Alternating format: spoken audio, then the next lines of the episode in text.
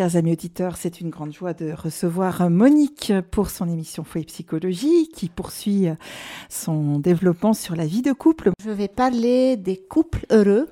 Qui sont-ils et comment parvenir justement à ce bonheur en couple? Mhm. En cette période de Noël, c'est important d'œuvrer pour la paix, en tout temps d'ailleurs, euh, euh, au niveau du couple, au niveau du, du foyer, au niveau du monde. Donc, euh, c'est pour mhm. ça que j'ai à cœur de parler de ça. La paix de la famille rayonne sur le monde. Mais bien sûr, c'est là où tout commence finalement. J'avais pris la lumière, euh, la, lumière de la paix de Bethléem ce matin à la messe à Sainte-Thérèse. Malheureusement, la cire a éteint la flamme, mais la bougie est bien là. Donc, euh, ah, super. Voilà, donc c'est symbolique, mais elle nous accompagne. Bien sûr, bien sûr. Alors, qui sont ces couples heureux?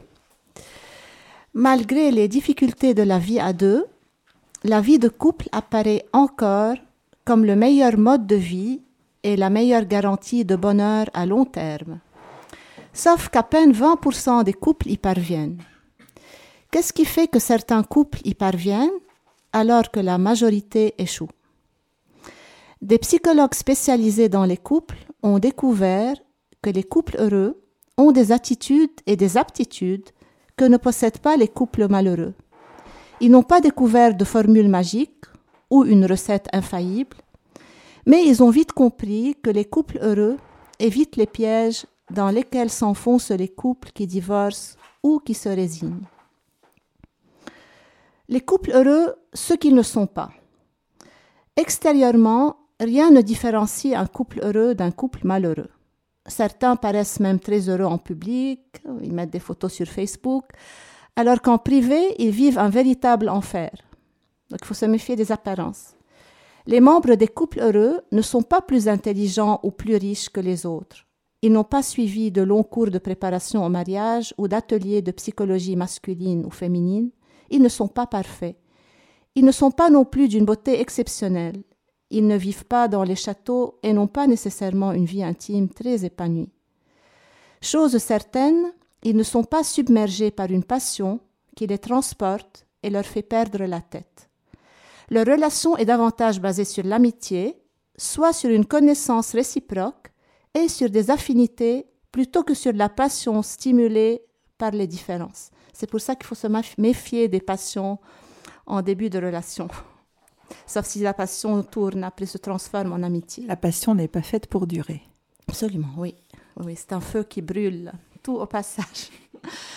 Les membres des couples heureux ont réussi à établir une dynamique qui empêche leurs pensées ou leurs sentiments négatifs de prendre le dessus sur leurs pensées ou sentiments positifs.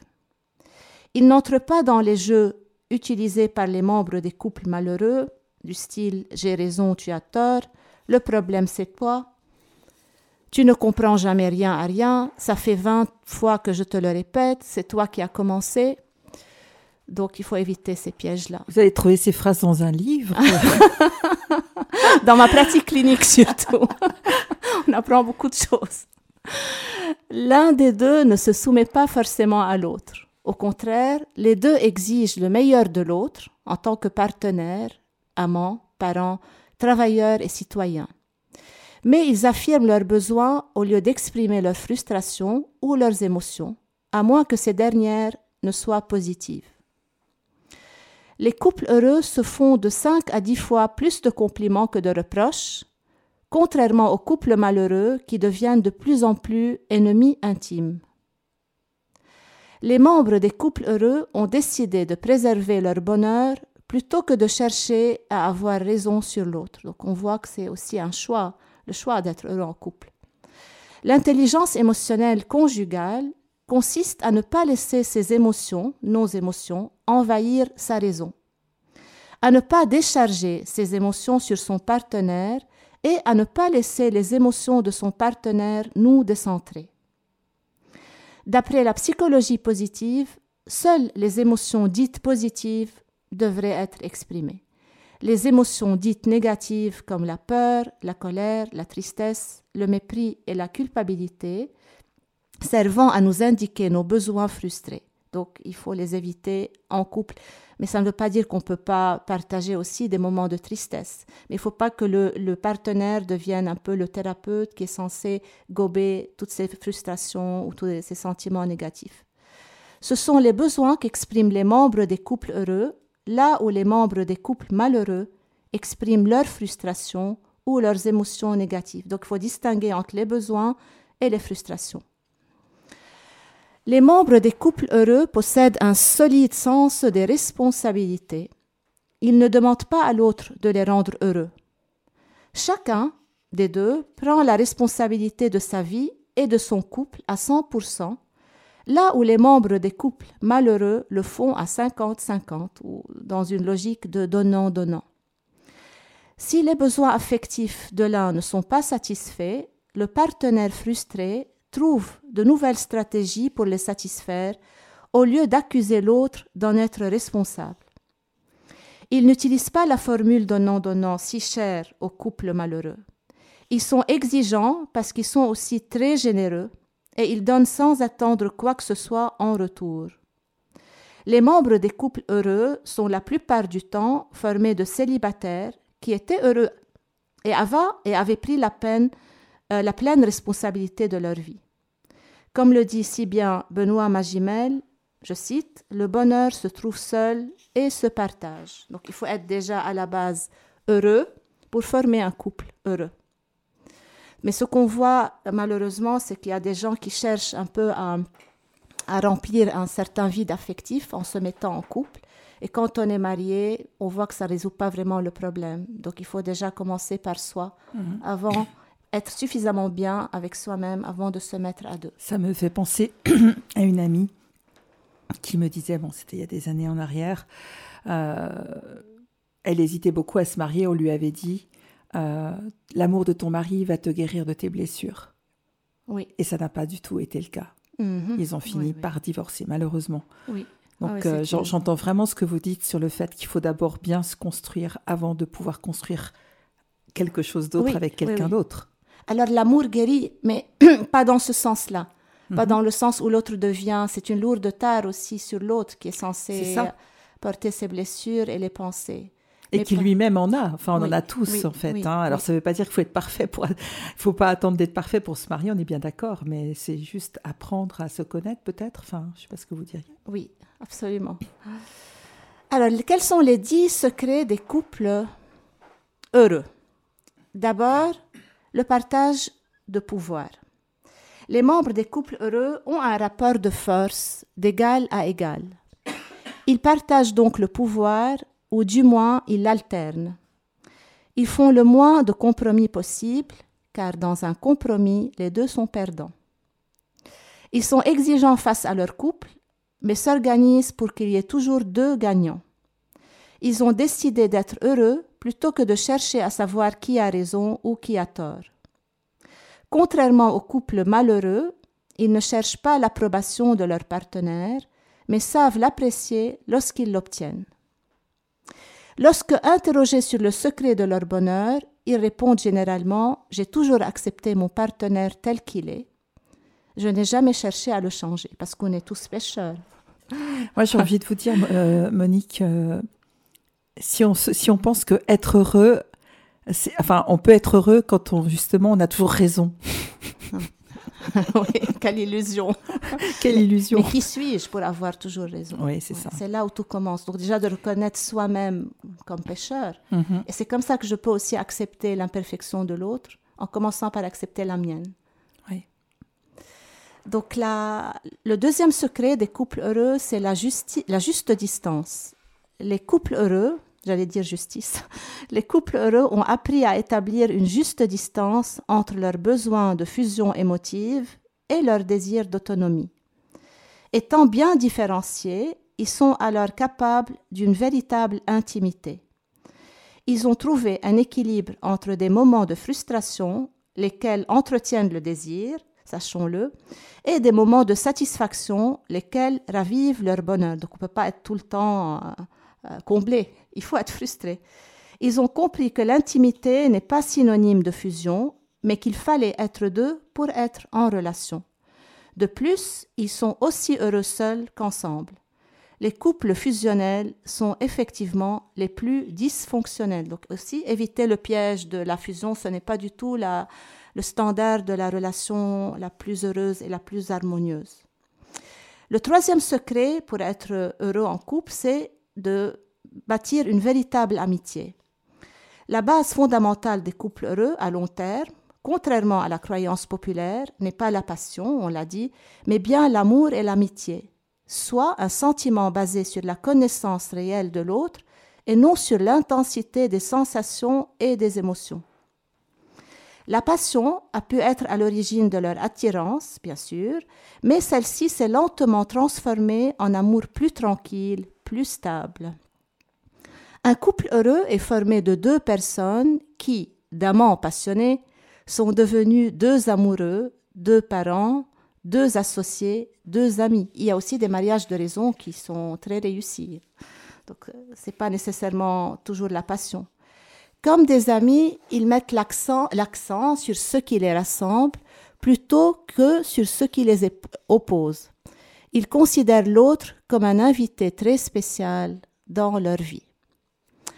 Un autre secret pour être heureux, c'est le désamorçage. Les couples heureux vivent aussi des crises, mais au lieu de remettre leur couple en question, ils utilisent leur énergie et leur créativité pour développer l'art de la négociation.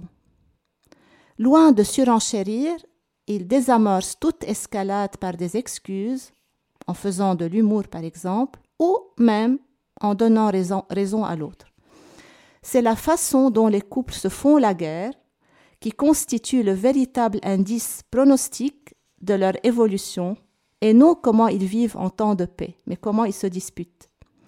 Ils s'organisent pour ne jamais avoir de besoin de dire Veux-tu, on efface tout et on recommence à zéro.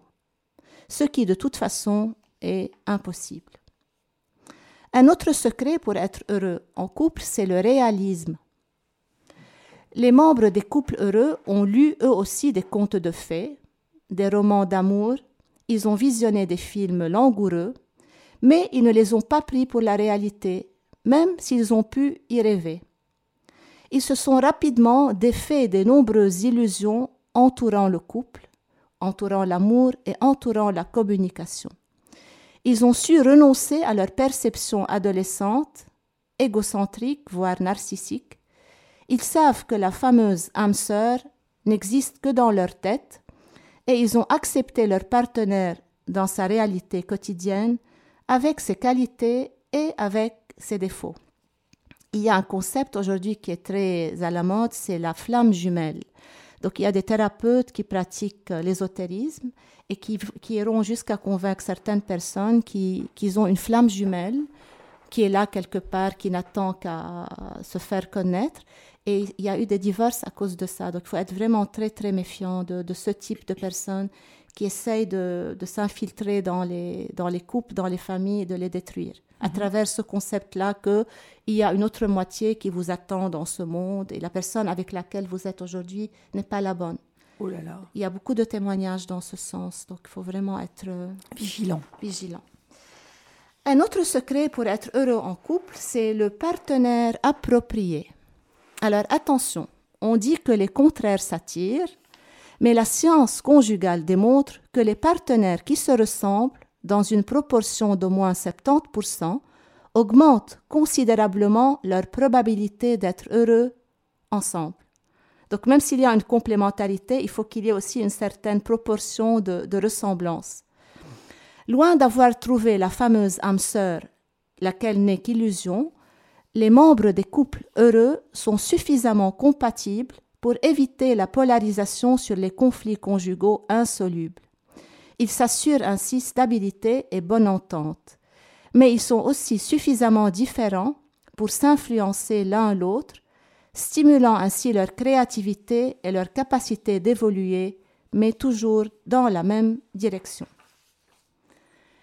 Un autre secret ou un autre outil pour être heureux en couple, c'est l'acceptation des conflits. En effet, contrairement à la croyance populaire, le couple n'est pas une garantie absolue de bonheur. Il serait plutôt le creuset de nombreux conflits. Par exemple, l'éducation des enfants, la gestion financière, les relations avec les belles familles, le partage des tâches ménagères, le temps accordé à la vie privée, la sexualité, tout ça, ce sont des occasions aussi de conflits. Les membres des couples heureux se sont rapidement rendus compte que la majorité des conflits tournant autour de, ces six sources sont souvent insolubles. Ils ne s'acharnent donc pas à résoudre ces conflits et se mettent d'accord pour vivre avec les désaccords jusqu'à la fin. Ils préfèrent être heureux et préserver leur amour que de chercher à résoudre leurs conflits et leurs différends et chercher un consensus à tout prix. Ils essayent plutôt d'en arriver à une entente à double gagnant et des fois ça doit passer par des renoncements. Donc renoncer parfois de, de donner son avis si cela est un facteur de discorde et non, et non de paix. Un autre secret pour une vie conjugale heureuse, c'est la confiance réciproque. Aucune relation amoureuse, professionnelle ou commerciale ne peut survivre si cette relation n'est pas empreinte de confiance réciproque, de respect mutuel et d'admiration. Les membres des couples heureux ne se surveillent pas l'un l'autre. Même lorsqu'ils ne sont pas en accord, ils respectent le point de vue de l'autre et ne mettent pas de doute dans leur bonne foi. Même si l'un n'approuve pas les projets personnels de l'autre, il le soutiendra moralement, spirituellement et financièrement dans la réalisation de ses projets. Donc là aussi, l'importance de prier pour son partenaire et pour ceux qui prient le chapelet, de, de réserver au moins une dizaine pour son époux ou son épouse. Un autre secret, c'est l'acceptation des inégalités. Les membres des couples malheureux surveillent et calculent ce que l'un fait et l'autre ne fait pas. Ils cherchent à imposer la règle donnant-donnant, ce que ne font évidemment pas les membres des couples heureux. Ceux-ci acceptent qu'il puisse y avoir une répartition inégale et variable des salaires, par exemple, des tâches ménagères, des soins aux enfants. Les couples heureux acceptent et reconnaissent qu'il puisse y avoir des modes de fonctionnement différents selon le sexe. Attention au féminisme aussi, c'est un des facteurs de, nuisance au couple, les femmes féministes. Ils ont renoncé à la fameuse égalité, similarité entre les hommes et les femmes, et laissent chacun être et agir selon sa nature et ses convictions. Égalité, oui, mais vive la différence.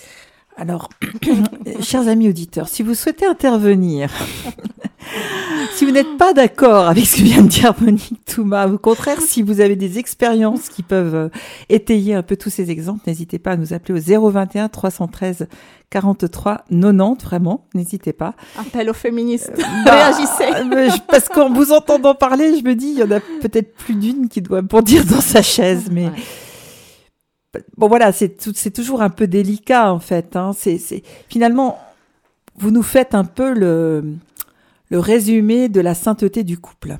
Hein. Mhm. Quelque part, mmh. tous ces secrets pour euh, réussir son couple, ça va passer par le renoncement de l'un, puis de l'autre, etc. Mais euh, ce qui est délicat, je trouve, c'est de trouver l'équilibre, parce qu'il faut, faut, faut pas que ce soit au détriment de l'un plus que de l'autre. Oui malgré tout. L'idéal n'est pas atteint, mais c'est un idéal de couple mhm. auquel on peut tendre, même si on ne va pas arriver à tout appliquer pour être heureux, mais le fait de, savoir que c'est ça l'idéal peut nous pousser toujours à, faire le mieux qu'on peut. Mhm. Même si j'avoue que c'est quelque chose qui est complètement difficile. On est humain, on est, on est fait de narcissisme, d'égocentrisme. Et puis euh, on est différent dans un couple. Euh, enfin, il peut y avoir euh, une des, un des deux conjoints qui est parfaitement euh, équilibré, l'autre en revanche qui a peut-être plus de difficultés à donc euh, construire un couple heureux quand on n'est pas en phase l'un et l'autre, c'est aussi compliqué ça. C'est pour ça la prière importante, j'en parlerai à la, dans la deuxième partie. Alors, le jardin secret. Les membres des couples heureux ne communiquent pas toutes leurs pensées. Attention, c'est pas parce qu'on est en couple qu'il faut tout dire à l'autre. Il faut le ménager. Donc, ils communiquent pas tous leurs actes, toutes leurs frustrations ou leurs emmerdements. Ils ne croient pas à la communication à tout prix et qu'il faille tout se dire dans un couple. Chacun a droit à sa vie privée, à ses pensées, mais à la condition, et ça c'est important, que ce jardin secret ne sape pas les bases de leur relation. Donc, un jardin secret où il y a par exemple une tierce personne euh, qui alimente certaines idées ou certains fantasmes. Tout devrait pouvoir se dire, mais aucune obligation n'est faite en ce sens. Un peu de réserve et de mystère sont nécessaires pour l'entretien du respect et de la séduction à long terme. Maintenant, inversement, pour être malheureux en amour, il faudra faire appel aux quatre chevaliers de l'Apocalypse. C'est intéressant. Là, il y a de l'humour. D'accord, tant mieux. Donc, si vous voulez être euh, malheureux en couple, faites appel aux quatre chevaliers de l'Apocalypse. Qui sont-ils? Pour nuire à la relation de couple, en effet, on dispose de quatre stratégies qui ont fait leur preuve pour réussir un divorce dans l'année qui vient, sinon dans les six mois. Le premier chevalier de l'Apocalypse, c'est la critique. Ne pas dire à son ou à sa partenaire ce que vous n'appréciez pas dans son comportement, mais plutôt attaquer sa personnalité. Tu n'es qu'un égoïste ou une égoïste. Tu fais exprès pour ne pas comprendre. C'est essentiellement de ta faute si ça va mal dans notre couple. Je ne peux vraiment pas me fier à toi, tu es un ou une irresponsable. Commencer une critique de façon brutale, c'est l'échec assuré. Le deuxième chevalier de l'Apocalypse, c'est le mépris. Exprimer ses critiques avec un air de dégoût ou de dédain, le ou la regarder de haut. C'est aussi l'échec assuré. Le troisième chevalier de l'Apocalypse, c'est la défensive. Si votre partenaire a le malheur de vous critiquer, contre-attaquer immédiatement nuit à la relation. Le problème, ce n'est pas moi, c'est toi, tu sais. C'est toi qui critiques tout le temps après tout le monde. Mais qu'est-ce que j'ai fait au bon Dieu pour me retrouver avec ça? Penses-tu que j'avais le temps de t'appeler pour te dire que j'allais être en retard? Je travaille, moi. C'est toujours toi qui commences. Donc, cette attitude de défense aussi est un chevalier de l'Apocalypse à bannir, à éviter. Le quatrième chevalier, c'est la dérobade. Si vous voulez vraiment faire exploser votre partenaire, surtout si c'est une femme, exploser c'est pour rigoler bien sûr, faites semblant que vous ne l'entendez même pas. Exemple classique, le mari rentre du travail, se fait accueillir par un feu nourri de critiques et sans mot dire se retranche derrière son journal. Ou son attel. Oui. Moins il réagit, plus elle hurle. Finalement, il se lève et quitte la pièce. Ce scénario dure parfois des années, dépendant de la résistance à la souffrance des deux partenaires. Ah, c'est triste. Oui, bien sûr. Si vous êtes une femme, vous avez une longueur d'avance en utilisant les deux premiers chevaliers. Donc, la critique et le mépris. Les femmes, apparemment, elles sont expertes dans ces deux. si vous êtes un homme, vous ne devriez pas trop avoir de difficultés à devenir expert avec les deux derniers donc la défensive et la dérobade. Et renvoyez-vous la balle. Ne faites jamais quelque tentative de rapprochement que ce soit, du genre Chérie, je crois que notre discussion est mal partie, veux-tu, on va la reprendre. Vu de cette façon, cela a de l'allure. Tu as raison, ne vous excusez jamais, ce serait donner du pouvoir à votre partenaire. Donc je rappelle que ça, c'est les outils pour être malheureux. Merci. pour faire le contraire. L'avocat du diable est parmi nous. Parce que psychologiquement, il semble qu'on retient plus le négatif que le ouais, positif. c'est vrai, c'est intéressant. N'utilisez jamais l'humour pour désamorcer une querelle. Ne reportez jamais la discussion à plus tard. Crevez l'abcès immédiatement. Un petit truc supplémentaire, ressassez les mauvais souvenirs. Réécrivez en pire votre histoire d'amour et rappelez à votre partenaire toutes les fois où il a été fautif. Donc là, c'est l'échec assuré. Si tout va bien, votre mariage deviendra une véritable torture. Vous serez en alerte rouge continuelle. Vous vous détacherez lentement et sûrement l'un de l'autre. Vos problèmes conjugaux deviendront insurmontables vous aurez l'impression qu'il est tout à fait inutile d'en parler à la tête dure qui est devenue votre conjoint ou conjointe. Vous n'essayerez tant bien que mal de vous y adapter en trouvant par vous-même des solutions qui vous satisferont. Tranquillement, plus rapidement si vous savez manier les quatre chevaliers de l'Apocalypse, la solitude s'installera et vous arriverez à mener des vies parallèles. Pour vous aider à endurer tout ça, vous chercherez des compensations ailleurs et entretiendrez de nouvelles illusions sur votre amant ou votre maîtresse. Si vous ne consultez pas un spécialiste à cette période ou un prêtre, votre couple court à sa perte à court ou à moyen terme. Donc le mépris, la critique, l'évitement, la dérobade sont vraiment les chevaliers de l'apocalypse de la relation conjugale. Parlons maintenant du choix du partenaire. Pour vous assurer d'être malheureux en amour, choisissez une personne inaccessible. Par exemple, une personne déjà engagée ou mariée avec quelqu'un d'autre. Persévérez dans vos tentatives de séduire une personne qui vous répète qu'elle ne veut pas s'engager ou qui ne peut vous consacrer que très peu de temps à cause de sa profession. Laissez-vous attirer par des personnes d'un autre milieu social, d'un autre pays, d'une autre couleur, d'un milieu socio-économique très différent du vôtre, ou avec une philosophie de vie très éloignée de la vôtre, ou quelqu'un qui ne partage pas la même spiritualité, à moins de le convertir. Surtout évitez les personnes tendres, franches, qui pourraient vous donner du support affectif. Pour être malheureux, recherchez plutôt des personnes avec qui vous pourrez partager un territoire vide, dénudé, qui deviendra un véritable champ de bataille rempli de haine, de colère, d'insultes. Pour augmenter vos probabilités pour échouer en couple, trouvez-vous un manipulateur qui vous retiendra par la jalousie?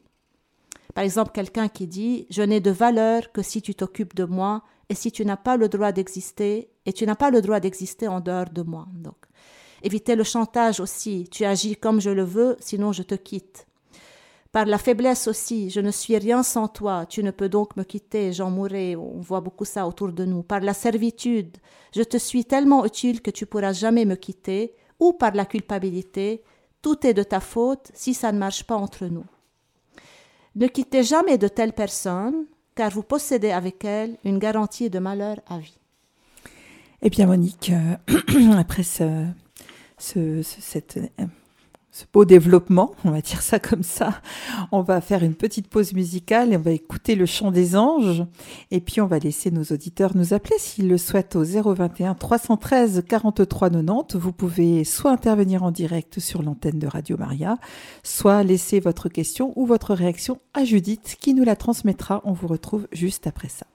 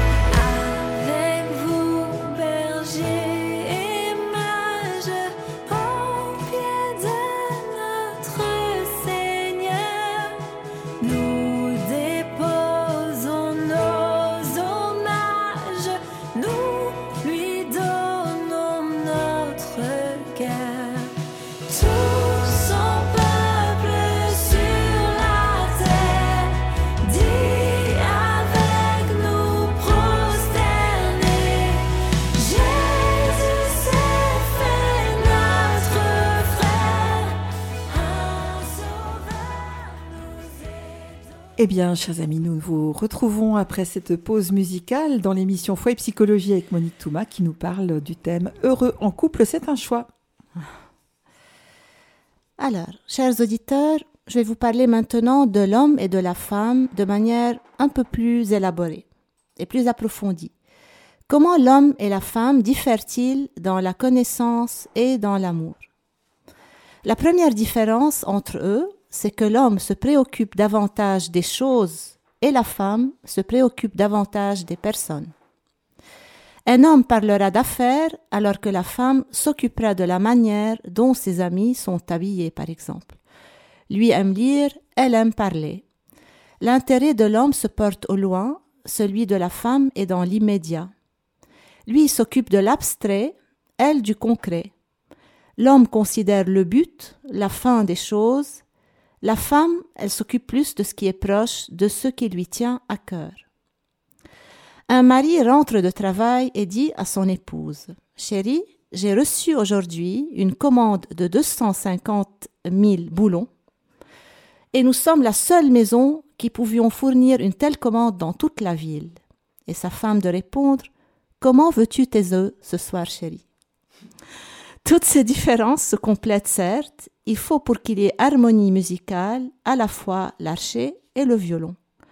L'homme doit rester toujours celui qui doit semer le blé, dont la femme fera le pain. Le féminisme, je, je reviens sur ça, a beaucoup nuit aux relations de couple. Dans ce sens-là. Donc il faut que chacun ait ses responsabilités et sa différence.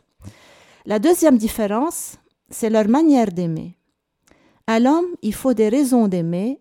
Pour la femme, il en a nul besoin. Elle n'a pas besoin de raisons pour aimer. Tel homme dira de sa femme Je l'aime parce qu'elle est belle, douce, généreuse, ou parce qu'elle tient la maison. La femme dit simplement Je l'aime, c'est tout. Les hommes ont écrit de longs poèmes pour expliquer leur amour, car leur amour reste toujours lié à l'intellect alors que pour la femme, l'amour est à elle-même sa propre raison. Une femme ne dit, ne dit pas pourquoi elle aime, elle dit comment elle aime. Je t'aime avec le souffle, le sourire, les larmes de toute ma vie, etc. Troisième différence, les défauts de la femme contrarient beaucoup plus l'amour de l'homme que les défauts de l'homme ne gênent l'amour de la femme. S'il entend, donc si l'homme entend dire du mal de de celle qu'il va épouser, l'homme pensera Après tout, il est préférable que je sache comment elle est si je dois l'épouser. Donc il sera curieux de savoir ce qu'on dit sur sa future épouse. Il va dire Écoutons. La femme n'écoutera personne. Elle connaît, dit-elle, les défauts de celui qu'elle veut épouser, et cela ne l'empêche pas d'aimer. On le voit dans le même cas, s'il y a défaut, l'amour chez lui décroît, chez elle, il ne décroît pas. Elle ira même jusqu'à s'obstiner à ne pas voir les défauts dont il s'accuserait lui-même. Donc c'est pour ça que parfois la femme, elle s'acharne à être dans une relation où l'homme essaye de la, de la repousser. Il y a vraiment quelque chose de divin dans cette sorte d'amour, car Dieu nous aime en dépit de nos fautes, de nos chutes, de nos péchés. Mais si l'homme en appelle à la justice de Dieu, nous voyons que la femme fait bien plutôt appel à sa miséricorde. Nous ne pouvons aimer quelqu'un sans le connaître. Dans une longue union, chacun connaît les réactions, les craintes, les attitudes de l'autre, sans même qu'il y ait eu d'explication. On s'aime si profondément qu'on a été capable de créer ensemble une intime et parfaite connaissance. On représente Eros par un enfant armé d'une flèche. Est-ce parce que son idéal est toujours frais et jeune ou est-ce parce que l'amour est quelque chose qui blesse, qui implique le sacrifice envers les autres? Abordons maintenant quelques tensions que l'on peut découvrir dans tous les mariages. Par tension, nous entendons les émotions qui opposent l'un à l'autre, mari et femme. Elles sont en quelque sorte communes, non seulement entre mari et femme, mais à tout amour envers qui que ce soit, y compris l'amour des âmes pour Dieu. Il y a trois sortes de tensions. Celle qui oppose la séparation à l'union. Celle qui concerne le personnel et le social et celle du désir et de la société. Donc c'est un enseignement Il vient de, de l'évêque, qui est, je pense maintenant, qui va devenir bientôt un bienheureux ou un saint, c'est l'évêque Fulton Sheen, un Américain qui était aussi un télévangéliste très célèbre aux États-Unis. Il a un enseignement incroyable, surtout en ce qui concerne l'amour. Il dit qu'il est dans la nature de tout amour de vouloir ne faire qu'un avec l'être aimé. Dieu aime l'homme, il est devenu homme. Il a pris sa forme, son corps, et il est devenu Jésus-Christ. Le véritable amour naît à la fois d'un besoin et d'un vide, d'une faim qui veut être satisfaite par un autre que soi-même. Ce besoin prouve notre état de personne créée dont le besoin fondamental est Dieu. Mais bien que ce désir d'unité soit essentiel à tout amour, il n'empêche que lui soit attaché un élément de séparation, de distance. Il arrive qu'au moment même de la plus grande unité mutuelle, l'un des deux prenne soudain conscience d'un éloignement intérieur profond, tout en désirant l'union absolue avec l'être aimé. Il en est souvent ainsi dans l'amour qui n'est que charnel. La personnalité veut se donner, mais se retrouve en un instant rejetée sur elle-même. Cette tension entre le besoin d'amour et le fait d'être, dans le même temps, confronté avec soi-même, existe également dans le domaine spirituel. On demanda un jour à un moine quelle était l'épreuve la plus dure dans une vie monastique, et sa réponse était la difficulté de s'unir parfaitement avec Dieu. Pourquoi? À cause des imperfections de la nature humaine qui est si faible. La raison pour laquelle existe la séparation, l'éloignement, en dépit du désir d'unité, dans une union amoureuse, réside dans le fait que nous sommes dotés d'un corps et d'une âme. Chacun est un monde à soi, fait de matière et d'esprit. Ce n'est pas que matière et esprit soient divisés en nous, car l'âme infuse le corps tout entier. Mais alors que l'esprit est base d'unité, nulle personne physique ne peut être complètement mêlée à une autre, parce que toute matière implique impénétrabilité et division. Nous approchons de l'unité parce que nous sommes des êtres spirituels, en même temps que nous en sommes éloignés parce qu'étant aussi des êtres physiques. Donc c'est ça qui crée parfois la séparation et qui empêche d'être vraiment en union parfaite avec Dieu et avec l'autre. Nous ne voulons pas dire là que l'amour charnel soit incompatible avec l'amour des esprits et des cœurs, puisque dans le mariage, le premier conditionne le second. Cela signifie seulement que l'unité idéale que cherche à atteindre l'amour charnel n'est jamais complètement réalisée d'une manière permanente. L'esprit uni, la matière divise. Une pomme peut être divisée, un acte de foi non. Dans une même foi, les hommes peuvent s'unir, tandis que les matières économiques les poussent à la division et aux querelles. Quand il s'agit de mariage, tout ce qu'on donne de place à la matière, à l'extérieur, au corps, est au détriment de l'unité des âmes. La raison pour laquelle notre âme ne se satisfait pas entièrement de l'amour humain ne vient pas tellement des autres, mais du fait que nous ne comprenons pas bien la nature humaine. Ce n'est pas l'amour qui est en défaut, c'est nous qui n'arrivons pas à comprendre l'amour. La deuxième sorte de tension qui peut résider dans un couple, c'est entre le personnel et le social. L'amour est personnel. Il s'adresse à tel être et non à tel autre. Personne au monde ne peut remplacer par exemple une maman, L'idéal amoureux, c'est que le toi et le moi ne fassent plus qu'un. Cet amour personnel a peur de toute intrusion. La moindre absence de l'un cause à l'autre un sentiment de vide difficile à combler. Cependant, bien que l'amour entre un mari et sa femme soit personnel, il aboutit par sa propre nature à quelque chose de social comme la famille le fait d'élever ensemble leurs enfants ne nuit pas à l'amour personnel, puisque ce seul fait est le fruit de leur amour mutuel. Mais dans l'amour marital, il y a quelque chose de personnel et quelque chose de social. Le côté personnel, c'est le propos délibéré d'aimer l'autre. Le social, c'est l'unité corporelle qui tient à la nature de chacun, à leur réflexe physique et qui est jusqu'à un certain point en dehors de leur contrôle comme personne. Ce sont ces réflexes de l'amour charnel qui montrent la part de Dieu dans tout amour personnel, puisque par eux, par l'homme et la femme, le Créateur conserve la race humaine. Ce rapport entre le personnel et le social peut être illustré par un exemple chimique. On sait que l'hydrogène est attiré par l'oxygène. L'instinct de l'hydrogène le pousse à être seul avec l'oxygène et vice-versa. Ils tournent donc l'un autour de l'autre pour composer l'eau. L'eau est différente de l'hydrogène et de l'oxygène pris isolément les époux, dans leur amour l'un pour l'autre, se sentent attirés à créer quelque chose de plus grand qu'eux, qui sera l'incarnation de leur mutuel amour.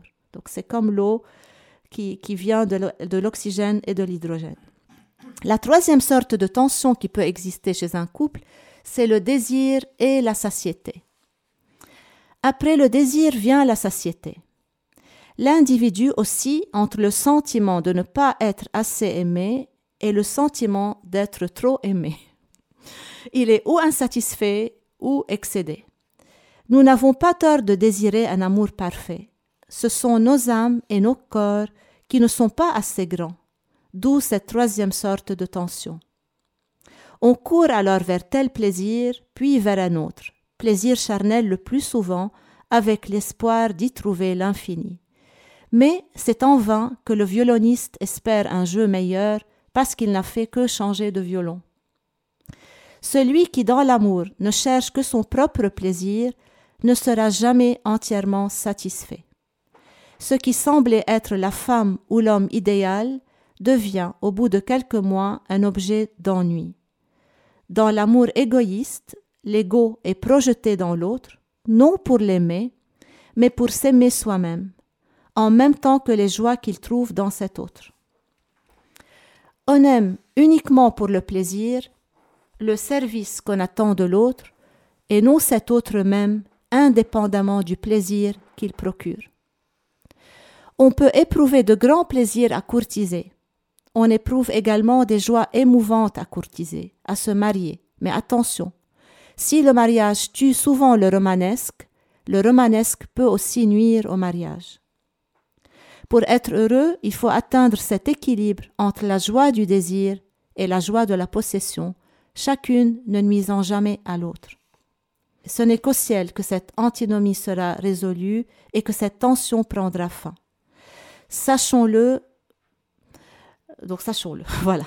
Lorsque nous aurons capturé Dieu, que nous l'aurons mérité par notre vie sur terre, nous posséderons cet infini vers lequel soupirent si ardemment nos cœurs.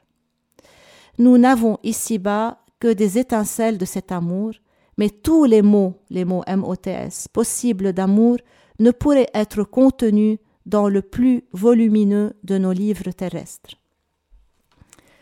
Donc merci à Fulton Sheen pour ce bel enseignement. Parlons maintenant des difficultés particulières à certains foyers. Le mariage, par exemple, où l'homme est alcoolique, où l'un trompe l'autre, et où l'on se reproche mutuellement ses défauts, etc. Dans ce cas, que doit-on faire? Moi, je dirais, et l'évêque Chine aussi, ne pas lâcher, rester fidèle. Et voici pourquoi. Supposons que le mari, au lieu d'être alcoolique, soit tuberculeux. Sa compagne ne le soignerait-elle pas? Or, c'est en quelque sorte d'une maladie morale qu'il est atteint. Faut-il donc l'abandonner? Il nous dit une mère n'abandonne pas son enfant atteint d'une poliomyélite. Saint Paul lui nous dit que la femme sanctifie son mari incroyant et que le mari croyant sanctifie son épouse incroyante. C'est une transfusion de puissance qui doit s'opérer par la persévérance et par l'amour. En divorçant, on ne fait qu'augmenter la décadence de notre civilisation, mais on ne peut tenir bon sans la foi. C'est pourquoi il faut chercher à fortifier sa foi plutôt qu'à changer de compagnon.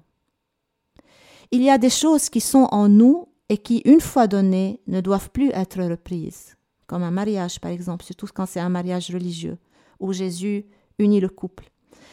L'air que nous respirons, si nous l'aspirions à nouveau, tel quel, il nous empoisonnerait. De même, l'amour, nous devons le donner et non le reprendre.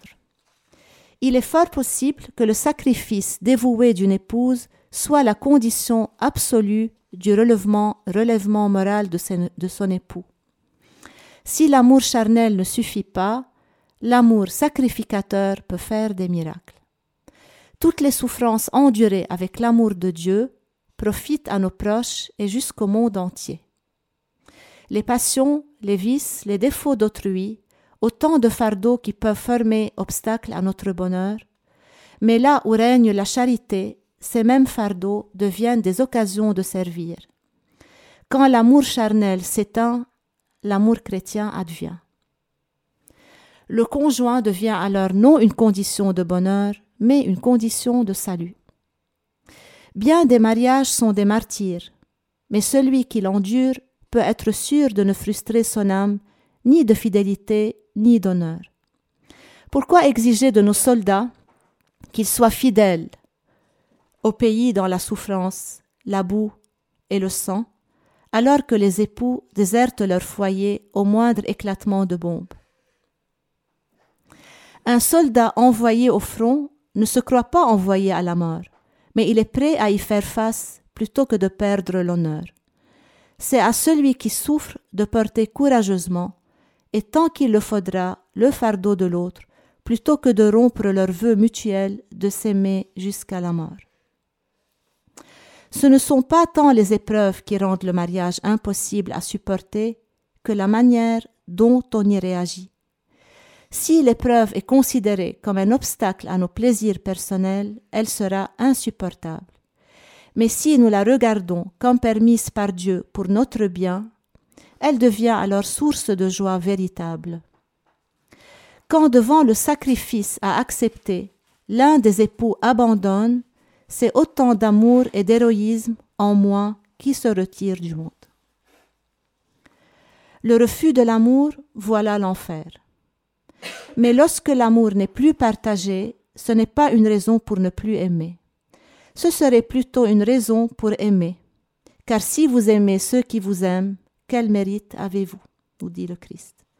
Mais continuez à aimer devant la haine et le dédain, semer des bontés sans attendre la moisson, pardonner quand les mains sont percées de clous, ce n'est pas seulement diminuer le mal de l'autre en localisant ce qu'on pourrait appeler une infection maritale, et empêcher ainsi une épidémie, mais c'est aussi acheter par l'amour la guérison de ceux qui n'aiment pas. Certaines âmes ne peuvent être gagnées que par le sacrifice. Un général n'abandonne pas ses soldats blessés sous prétexte qu'ils ne peuvent plus combattre. Un père ne renie pas son fils pour une crise de jeunesse. Dans un cas comme dans un autre, subsiste le respect de la personne humaine. Dans le mariage, le respect est dû au conjoint, respect non pas basé sur le plaisir qu'il peut donner, mais parce que chacun est une personne, un don que Dieu a fait à l'autre pour l'aimer comme sa propre chair. Si l'on, si l'on attachait plus d'importance au respect que doivent se témoigner mari et femme, il y aurait dans les foyers plus de courage, plus de foi, moins de lâcheté et d'abandon. Notre monde serait meilleur. Je vous remercie pour votre écoute. Merci Monique, merci pour tous ces bons conseils peuvent être aussi la base d'un bon examen de conscience. Absolument, oui. Tout remettre dans la miséricorde de Dieu. Merci beaucoup. Merci.